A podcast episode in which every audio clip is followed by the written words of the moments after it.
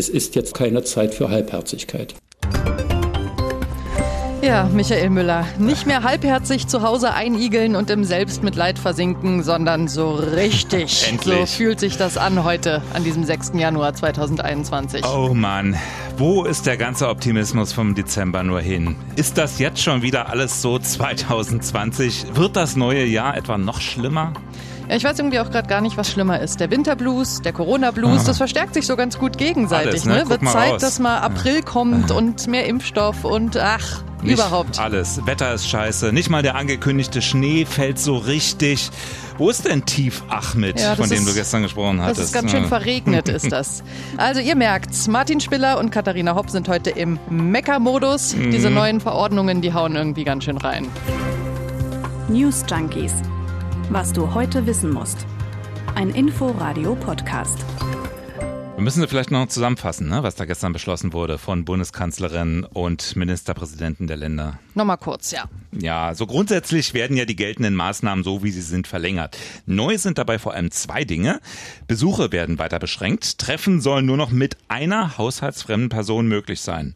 Papa oder Mama, Sohn oder Tochter. Ich glaube, das war echt für viele ein ziemlicher Schlag in die Magengrube gestern. Mhm. Das ist echt heftig.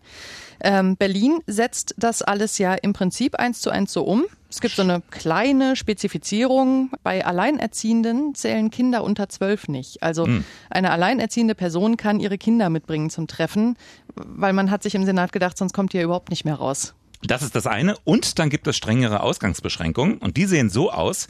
Bei einer Inzidenz von mehr als 200, da darf ein Bereich rund um den Wohnort nicht verlassen werden. Und zwar in einem Radius von 15 Kilometern. Die Bildzeitung spricht von einer Corona-Leine. Ja. Das ist natürlich Quatsch. Erstens gibt es Ausnahmen, also wenn zum Beispiel Arzt oder Arbeit weiter entfernt Ja. liegen. Und zweitens geht es nicht um die Wohnung, sondern um den Wohnort. Das hatte ich gestern äh, erst anders verstanden. Ne? Ich dachte Mhm. ja, es zählt ab Wohnhaus, also Umkreis meiner Wohnung. Und dann habe ich schon mal überlegt, wo in Berlin ich dann noch hinkomme und wo Ja. nicht mehr. Aber nee, stimmt ja nicht, weil ganz Berlin ist ein Wohnort. Genau, das hat die Kanzlerin auch nochmal präzisiert dann auf Nachfrage. Also Folge ist so ein bisschen, je größer der eigene Wohnort, in Berlin sind wir da ganz gut dran, würde ich sagen, desto größer ist der Bewegungsradius, weil innerhalb dieses Wohnortes, du sagst es, darf man sich frei bewegen. Ist das ungerecht? Das kritisiert jedenfalls auch FDP-Generalsekretär Volker Wissing heute im Inforadio. Wenn Sie äh, in Berlin leben, haben Sie faktisch keine Einschränkungen. Wenn Sie auf dem Land in der Fläche leben und äh, das nächste Dorf 15 Kilometer entfernt ist, dann sind Sie quasi auf äh, Dorfleben reduziert und können äh, keine größere Gemeinde in der Nähe mehr erreichen. Das ist äh, eine massive Freiheitsbeschränkung. Und ob das verfassungskonform ist, äh, da habe ich erhebliche Zweifel. Ist ein Punkt. Das kann ja Mhm. für einige auch beim Einkaufen schon, also Lebensmittel einkaufen schon schwer werden. Ne? Ja, der Heutzutage Senat, hat man da manchmal weitere Wege, ja. 15 Ja. Kilometer, schnell erreicht. Der Senat hat da jedenfalls noch nichts zu beschlossen heute, äh, was einfach daran liegt, dass noch Abstimmungen mit Brandenburg laufen. Weil, also ne, es gilt ja jetzt auch andersrum, wenn wir mal überlegen, was ist denn mit Leuten, die im Speckgürtel wohnen und dann nicht mehr oder nur noch in Teilen nach Berlin. Also da muss noch Mhm. ein bisschen was geklärt werden. Ja, nehmen wir mal Potsdam ne, als Landeshauptstadt. So Grunewald gerade noch erreichbar. Bis zum Teufelsberg wird's wohl schon knapp. Je Mhm. nachdem, was das Ausflugsziel ist. Aber es geht ja auch darum, eben Tagesausflüge Ja, möglichst richtig. zu Stimmt, verhindern. das wir, war's ja. Wir erinnern uns an die Bilder vom Wochenende. Das war's ja, genau. Ja, aber generell, also man muss sagen, die Flächenländer stehen da jetzt echt vor einer Herausforderung. Da ist noch einiges an Gesprächen und Diskussionen und Abstimmungen los. Brandenburg will erst übermorgen was beschließen, weil man da jetzt noch mit den Kreisen sprechen muss und den kreisfreien Städten. Spannend finde ich im Moment, dass Berlin überhaupt schon mal sowieso gar nicht von dieser Regelung betroffen wäre, weil die Sieben-Tage-Inzidenz liegt in allen Bezirken unter den 200 Neuinfektionen pro 100.000 Menschen. Kein Hotspot weit und, weit und breit. Ja, es war mal andersrum. Lange Zeit war Berlin ja der Hotspot und drumherum war es eher gering, was die Neuinfektionen angeht. Mittlerweile hat sich das komplett gedreht. Bin gespannt, ob das so bleibt. Das RKI sagt ja, dass die Zahlen gerade nicht so richtig belastbar sind, auch wegen der Feiertage. Ne? So frühestens in einer Woche ist da wohl wieder so richtig viel Ordnung drin. In 10 bis 14 Tagen werden wir dann wissen, was Weihnachten und Silvester so los war. Warten wir mal ab. So oder so, die Stimmung ist zum Start in dieses Jahr so richtig mies, habe ich den Eindruck. Und zwar überall. Ja, was hast den Eindruck? Äh, sie ist mies. In der Guck dich Pol- mal. Ja, in der Politik ist die Stimmung gereizt. Irgendwie gestern war ja auch wieder eine lange Runde mit Verzögerungen. Bei uns in der Redaktionskonferenz haben auch nur alle gesagt, boah, ich bin im Loch, mir tut mein Kind leid. Ja. Äh, ich bin im Januar eh schon immer deprimiert, jetzt noch viel mehr. Ja. Alle finden alles scheiße. Wie geht's euch eigentlich äh, zu Hause? Seht ihr das vielleicht sogar als Chance, ganz viel zu realisieren, was ihr noch nie machen konntet? Oder sitzt ihr da mit Kindern, mit Familie, wisst nicht so richtig? Es nervt irgendwie alles? Hätten wir euch heute gerne gefragt. Äh, wir haben aber irgendwie gar keinen Insta-Kanal, ist uns aufgefallen. Da hätte man nämlich so eine Art Ranking draus machen können, die besten Ideen für die Zeit zu Hause. Überlebensstrategien. genau. Aber ihr könnt uns natürlich trotzdem eine Mail schreiben mit euren Ansichten, mit euren Ideen. Schreibt uns einfach an News newsjunkies.inforadio.de. Ist ja noch eine ganze Weile zu überbrücken, ne? Wie zieht ihr euch raus aus diesem Loch, das jetzt da sich auftut? Vielleicht hört das dann ja auch der eine oder die andere in Baden-Württemberg, weil da sind die Leute offensichtlich auch nicht so richtig gut drauf, hat jedenfalls Ministerpräsident Winfried Kretschmann so vernommen. Ich nehme in der Bevölkerung sehr deutlich wahr, dass die Beschränkungen inzwischen allen auf die Nerven gehen. Trotzdem müssen wir sie nun noch einmal verschärfen, um schnellstmöglich auf niedrige Zahlen zu kommen, nicht häppchenweise, sondern so, dass wir innerhalb von Wochen auf niedrige Zahlen kommen und nicht innerhalb von Monaten. Ja, klang auch schon mal entspannter. Ne? Ja. Ja, er nennt ja nach wie vor die Ziele, die es gibt. Das sind die bekannten Inzidenz unter 50 drücken. Daran hat sich nicht viel geändert. Auch wenn Lauterbach sagt unter 25. Aber wenn man gestern so die Pressekonferenz verfolgt hat, ja, nach der Sitzung von Kanzlerin und Ministerpräsidenten, also das klang irgendwie nicht, als wenn irgendeiner, der da am Tisch saß, Merkel, Müller, Söder, noch so richtig an das Erreichen dieser Ziele glaubt und schon gar nicht wann. Epidemiologe Klaus Stör, der tut das auch nicht, der sagte nämlich gestern in den Tagesthemen, ich bin ja für ambitiöse Ziele, aber die müssen auch realistisch sein. Äh, schauen wir uns unsere Nachbarländer an. Frankreich, England, Irland, äh, die Tschechische Republik. Dort hat man mit harten Lockdowns äh, viel erreicht. Die Fälle von 1000 pro 100.000 auch gesenkt auf um die 100, aber drunter ging es nicht. Warum glauben wir, dass wir das schaffen können? Und falls wir es schaffen würden, was ja natürlich toll wäre, warum glauben wir, dass dann die Gesundheitsämter anders als im Oktober und November diese Zielmarke nicht wieder reißen werden? Ja, alles immer so ein bisschen hilflos und so ein bisschen nach dem Motto, was fällt uns noch ein, was können wir überhaupt noch machen? Das ist die Kritik an dem Handeln der Bundesregierung von vielen. Hat im Morgenmagazin heute auch der grüne Gesundheitsexperte Janosch Dahmen gesagt. Der sprach nämlich von einer geplanten Perspektivlosigkeit. Baustellen gäbe es genug. Wie wollen wir so weitermachen und den Rückhalt der Menschen nicht verlieren? Konkret ähm, sehe ich verheerende Lücken im politischen Handeln bei drei Punkten. Erstens bei der Geschwindigkeit der Umsetzung der nationalen Impfstrategie. Zweitens beim Thema Schnelltesten, insbesondere beim Einsatz von Schnelltests zur Selbstanwendung. Und drittens ähm, zur Beseitigung der Konzeptlosigkeit beim Thema Kontaktnachverfolgung. Hier wären beispielsweise in der Weiterentwicklung der Corona-Warn-App oder der Stärkung der Gesundheitsämter dringend konsequentere Schritte notwendig gewesen. Richtig, die App gibt es ja auch noch. Das war jetzt mal stellvertretend zwei Stimmen von vielen. Vielleicht sind wir auch deswegen so meckrig, weil, weil wir ständig nur Leute meckern hören. Aber Ach ja. Aber in der Haut der Entscheider möchte man nee, auch nicht stecken dieser eben. Tage. Ne? So, so vieles ist einfach auch noch unklar. Also, auch ein Jahr nach Beginn dieser Pandemie weiß man immer noch nicht, wie das jetzt mit den Kindern ist, wenn es um Schulen geht, wenn es um Kitas geht. Wie ansteckend sind Kinder wirklich? Wie verbreiten die das Virus? Jetzt berichtet das RKI, die Sieben-Tage-Inzidenz unter Schülern habe sich halbiert seit Beginn des Lockdowns. Immerhin. Mhm.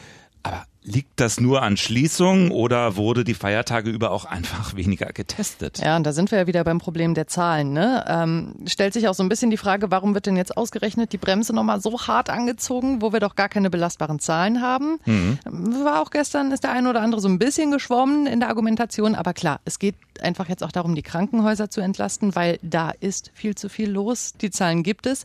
Aber, und das ist ja jetzt der nächste Punkt, Thema Unsicherheit, da war ja auch die Rede von der Mutation mhm. des Virus. Ne? Ein Jahr nach äh, Beginn der Pandemie haben wir mehrere Mutationen. Ich wollte gerade sagen, es ist ja nicht nur eine. Ne? Nee. In Großbritannien, dann in Südafrika, die gilt als noch problematischer.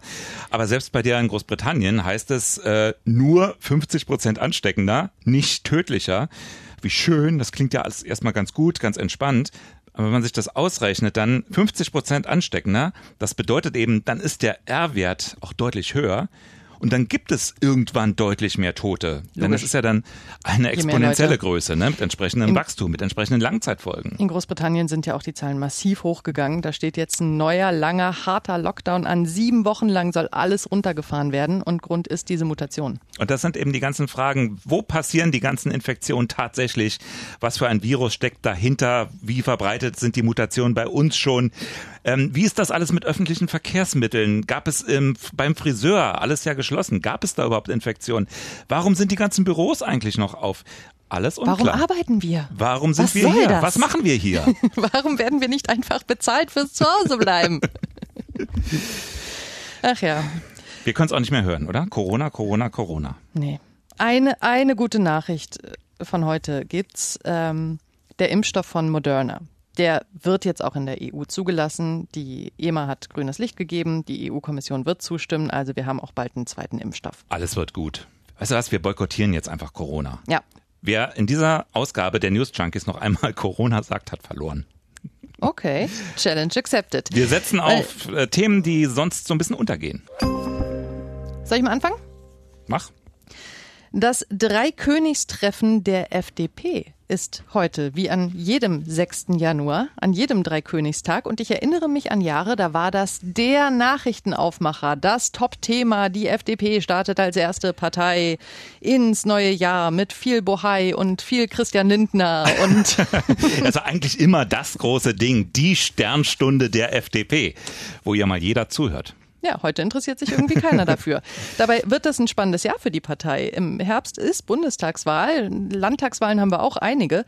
Und in Umfragen krebst die FDP im Bund so auf Höhe der 5-Prozent-Hürde rum, aktuell bei 6 Prozent. Aber nochmal zu diesem Dreikönigstag, findet der denn jetzt statt? Machen die da was heute? Ja, ja, ja, ja. Christian Lindner steht wie immer auf der Bühne in der Staatsoper in Stuttgart. Nur der Saal ist halt leer, also es gucken alle am Rechner zu Hause zu am Bildschirm, aber eigentlich ist alles wie immer. Christian also Lindner steht auf Person, der Bühne. Ja. das ist doch eigentlich, genau, ist doch alles wie immer. Ist doch immer nur einer.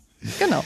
Ja, und äh, losgelegt hat er heute dann äh, natürlich erstmal mit einer Generalkritik an der äh, Pandemiepolitik der Bundesregierung. Deutschland ist stark dabei gewesen, wo es um Pflichterfüllung, um Disziplin, um Regeln geht. Aber wo es um kreative und innovative Lösungen ging, wo es um im besten Wortsinne unternehmerisches Entscheiden und Handeln der Politik ging, da haben andere uns den Rang abgelaufen. Hey, das Wort innovativ fällt erst nach acht Sekunden etwa. ja, und damit sind wir natürlich auch schon bei den Wahlkampfthemen, die Lindner so vorschweben. Ne? Äh, Wirtschaftserholung, Staatsverschuldung, modernere Schulen. Mit diesem Themenkomplex will er zweistellig werden. Naja, im Moment redet nicht so wirklich viel über die FDP. Die ist ein bisschen in den Hintergrund geraten. Aber es kann sich natürlich je nach wirtschaftlicher Lage, Arbeitsmarkt im Herbst ändern. Ja, es gibt so ein paar Beobachter, die sagen, die FDP hat eine gute Chance, wenn die Pandemie vor der Bundestagswahl so halbwegs eingedämmt ist und dann halt die Rufe nach geballter Wirtschaftskompetenz laut werden. Ne? Mhm. Ja, und dann natürlich die Chance so als die Partei für Schwarz-Grün-Hasser, ne? Also ja. wenn jetzt alles auf CDU und Grüne hinausläuft, es könnte eine Marktlücke sein für konservativ-liberale Tempolimit-Verhinderer. Na, schauen wir mal, ob und wie das mit dieser One-Man-Show Lindner dieses Jahr weitergeht. Noch eine One-Man-Show. Kim Jong-un. Da gibt es jetzt eine Sensation aus Nordkorea. Kim Jong-un gibt Fehler zu. Ich habe die Überschrift auch gelesen. Und zwar nicht nur irgendwelchen Kleinkram, sondern da heißt es, die fünf Jahresziele Nordkoreas seien in fast allen Bereichen verfehlt worden. Kim Jong-un beim Kongress der regierenden Arbeiterpartei. Ja, in dem Artikel stand aber nirgendwo, dass Kim Jong-un zugibt, Fehler gemacht zu haben. ja, natürlich hat nicht er persönlich die. Das ist es. Also, wo denkst du hin? Irgend, ja, ja. Irgendjemand im Lande. Und er wird die Schuldigen schon finden. Davon ist auszugehen. Sein Friseur. Ihr habt alle versagt. wir würden ja auch ganz offen Fehler zugeben, wenn wir welche machen würden. Falls ihr wieder erwarten, welche entdeckt, auch damit her damit newsjunkies at inforadio.de. Eine Meldung, die ich persönlich gut finde. Die Bundesregierung hat heute ein Gesetz für mehr Frauen in Chefetagen auf den Weg gebracht. Da gab es ja jahrelange Diskussionen und jetzt hat Vizekanzler Olaf Scholz gesagt, die Zeit der Freiwilligkeit ist endgültig vorbei. Also in Unternehmen, DAX-Unternehmen oder? Ja, große Unternehmen. Also das mhm. heißt Unternehmen, die an der Börse notiert sind und paritätisch aufgestellt, also mit Mitbestimmung von Arbeitnehmern und Arbeitgebern. Das sind im Moment so gut 100 in Deutschland. Und für die, also gibt es ja schon länger eine Frauenquote für Aufsichtsräte, 30 Prozent. Die wird inzwischen auch eingehalten, mhm. erfüllt. Aber jetzt geht es ans operative Geschäft, also an die Geschäftsführer.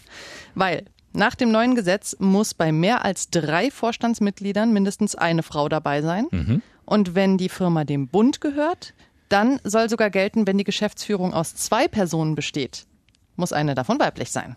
Na, immerhin. Ich bin ja eher nicht so der Fan der Quote. Ich wollte dich gerade fragen. Ja, weiß nicht. Vielleicht bräuchte man die nicht, wenn man an anderer Stelle mal wirklich ansetzt. An, also an den gesellschaftlichen Bedingungen für berufliche Chancen. Ne? Stichwort Kindererziehung, Anerkennung. Vielleicht ist das dann ein Fall für die FDP. Freies Geschlecht für freie Aktiengesellschaften. Aber weißt du, genau da denke ich nämlich tatsächlich andersrum inzwischen. Also ich bin da auch lange hin und her gewankt und viel in den letzten Jahren, bin aber inzwischen wirklich pro Frauenquote, weil ich glaube nämlich, solange in so Geschäftsführungen nur Männer rumsitzen, deren mhm. Frauen sich schon um Haushalt und Kinder kümmern, wird es keine Betriebskitas geben. Also, oder nicht mehr mhm. Betriebskitas geben, weißt du? Also ich glaube tatsächlich, dass da die Impulslage andersrum sein muss. Ja, aber es ist halt schon ein Eingriff, ne? Und wenn schon Quote, warum dann nur eine nach Geschlecht und nicht auch nach Alter, nach was weiß ich was? Naja, weil du nach Geschlecht Herkunft. natürlich ganz klar in 50-50 die Gesellschaft aufteilen kannst. Ne? Wir werden uns da nicht einig.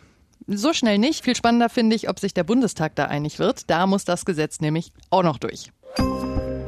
Ja, und das war gestern unser Thema, die Stichwahlen um den US-Senat in Georgia. Mhm. Du erinnerst dich vielleicht gerade noch? Ach, dunkel.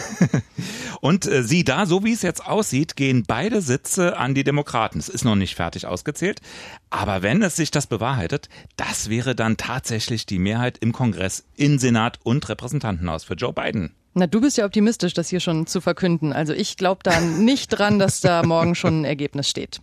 Ja, wir sagen ja, das neue Jahr beginnt ein bisschen wie das alte. Mal sehen. Es geht rumpelig weiter. Mal gucken, was morgen so los ist. Wir sind morgen wieder für euch am Start. Bis dann. Tschüss. News Junkies.